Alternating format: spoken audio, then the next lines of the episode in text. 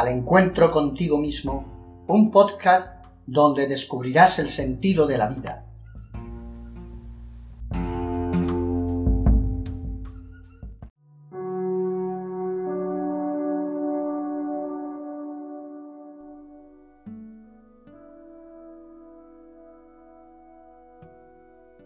Una historia real. Ceci tenía dos hijos, uno de diez años y otro de siete. El menor comenzó hace unos años con una enfermedad neurológica que no puedo definir, por la que tenía frecuentes convulsiones. Me llamó la atención que cuando yo atendía a Ceci, ella nunca se desprendía de su teléfono móvil. Estaba siempre atenta por si la llamaban del colegio por alguna convulsión del niño, motivo por el cual salía corriendo de donde estuviese. El neurólogo les dijo que lo que tenía el niño solamente podía ser operado en Canadá. Los estudios preliminares eran de por sí muy complejos, porque eran a cerebro abierto y dependía de los resultados de los mismos si podía ser operado o no. Viajó toda la familia a Canadá. Estuvieron un mes, se hizo todo lo que se debía y pusieron fecha de la operación, septiembre-octubre de 2010. Costo de la operación 190 mil dólares. Pero alguien le habló a Ceci del padre Ignacio, de Rosario, y llevada por la desesperación, pues cada día tenía más convulsiones, y en busca de algún consuelo, viaja a Rosario. El sacerdote le dijo que le relatara algo de la vida del niño, como las circunstancias de su nacimiento, su forma de ser, etc. Ceci comenzó diciéndole que cuando ella quedó embarazada no fue una alegría. En realidad no quería tener ese bebé.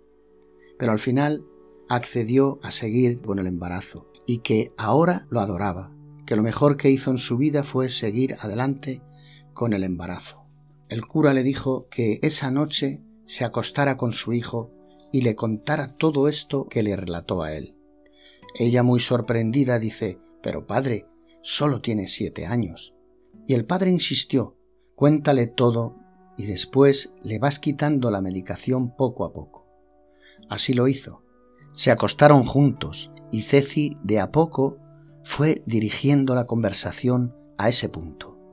Comenzó a contarle desde que se conocieron su padre y ella, que se amaron mucho, que nació el primer hijo y que todo era felicidad, pero que cuando quedó embarazada de él no estaba muy contenta, porque las circunstancias eran muy distintas.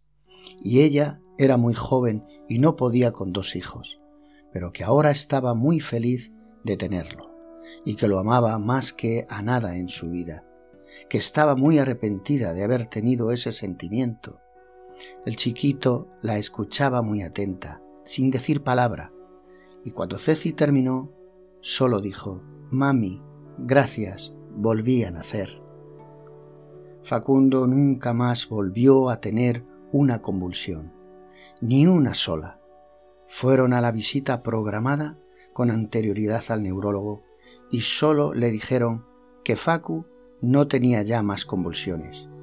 Como el médico no sabía nada y no salía de su asombro, entonces Celi le confesó que fue a ver al padre Ignacio y que ella por su cuenta había ido retirando poco a poco la medicación al niño. Como ya estaba todo contratado en Canadá y hasta los pasajes sacados, el médico les dijo devuelvan los pasajes y estas cosas ocurren. No sé qué decirle más allá de este milagro maravilloso y puntual. Esto me lleva a pensar en todas las enfermedades.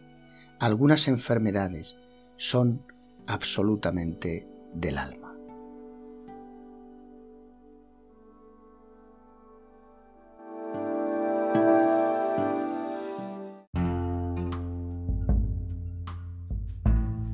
Y recuerda que al encontrarte contigo mismo descubrirás el sentido de la vida.